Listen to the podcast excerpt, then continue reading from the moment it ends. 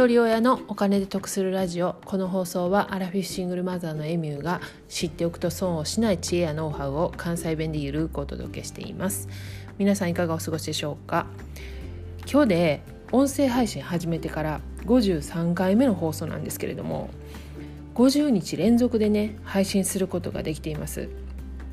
いつも聞いてくださってる皆様ありがとうございます。いいねとかコメントをいただくことでねやっぱり励みになるなって毎日更新できてんのやっぱり聞いてくれる方がいらっしゃるからこそやなっていうふうに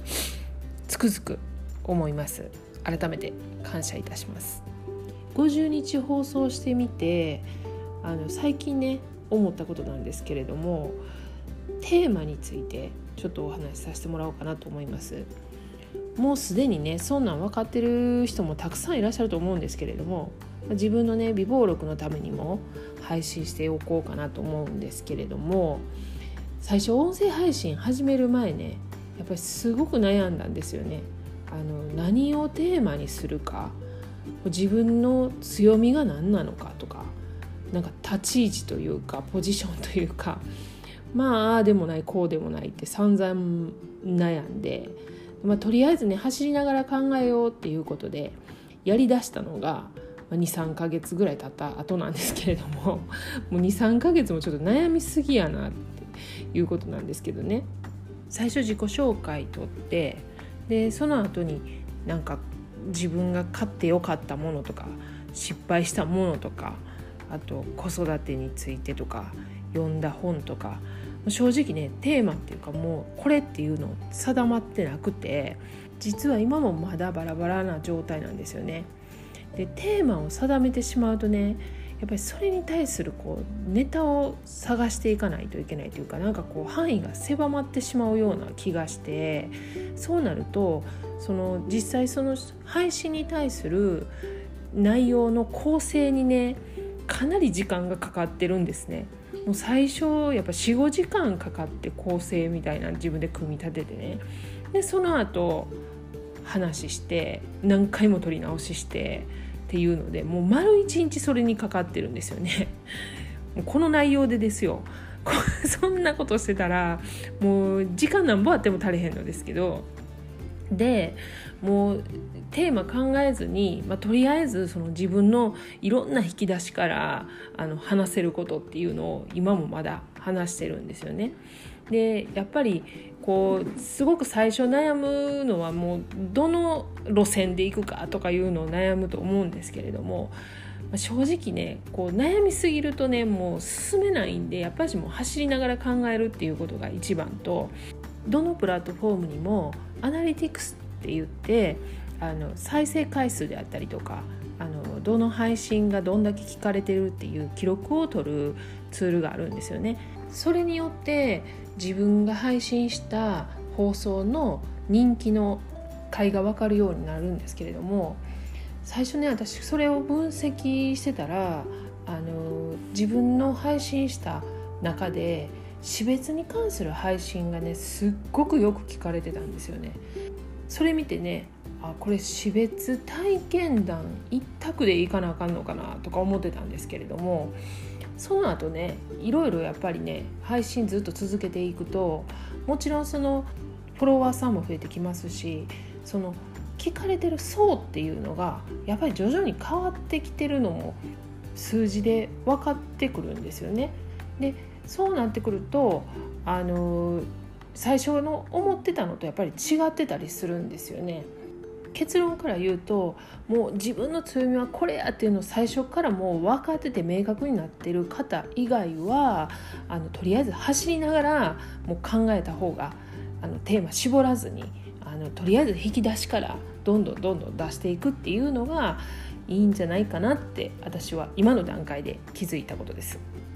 あと音声配信をねこう始めたいけれどもなんかこうどうしようどうしようみたいな感じで躊躇してたりとかしてる方にはあの過去回で音声配信を始める勇気のコツっていう配信もしてますんでよかったら合わせて聞いてみてください。昨日配信した「分譲か賃貸か」っていう放送に対して、えっと、コメントを頂いてます。ハンさん動きやすい賃貸と思っていましたが高齢者に貸してくれる賃貸は状態が悪いですね。考え中です。それと梶さんえーと、出口戦略大事ですね。顔にしても最終的にどう処理するのかは考えとかないとですね。っていうことであの本当問題定義になるコメントありがとうございます。えここもね分譲か賃貸かの一概に言えない一つとして考えるべきところで私不動産屋に聞いた話なんですけれども講談にね入ってた老夫婦の旦那さんが亡くなった後奥さんが講談に住めなくなったんでね高齢になってから賃貸を探さないといけないと。でその場合収入額とか貯蓄額でね入居額入居枠が決まってくるんで、まあ、賃貸のオーナーさんの考えによるんですけれどもやっぱり収入がないとねなかなか賃貸契約させてもらえないところがたくさんあるんですよね。で私も一人親でフリーランスだからあのもうアウトになった賃貸たくさんあるんですね。で実際その公営住宅にね住んでいてその旦那さんが亡くなってしまった場合そのまま住めるって思いますよね。で私もちょっと調べたんですよね。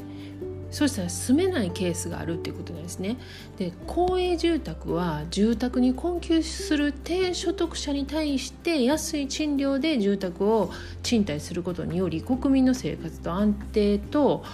社会福祉増進に寄与することを目的するとするもので公営住宅法や自治体の条例に規定されていますっていうことなんですけどまあ条例とかいろいろちょっともう読んでても分かれへんような細かいこといっぱい書いてるんですけれども要するに所得持っているお金がそのかなり低い場合は公営住宅にそのまま住むことも可能なんですよね。でもそれ以上であればそのまま住み続けることができない。かといって家を購入するまでのお金もないってなった時に賃貸を探さないといけないけれどもその賃貸を探すための条件が厳しいっていうことになってくるんですよね。だから本当にその年代によってももう状況って違うんでやっぱり一概に賃貸なのか分譲なのかっていうそこだけの判断じゃなくて本当にこう、まあ、先のこともそうですし何が起こるかわからないっていう部分もそうですしその仕事が、えーと、高齢になってからですよねそっからのこととかまあもう考えすぎてもねもう先に進めないけれども、まあ、ある程度予測しておくっていうことも大事なんじゃないかなって思いました。またこういうねコメントいただけると私もちょっといろいろ調べたりとかできるんでお互い有益なねあの情報交換できると思うんで是非コメントとかいただけたら嬉しいです。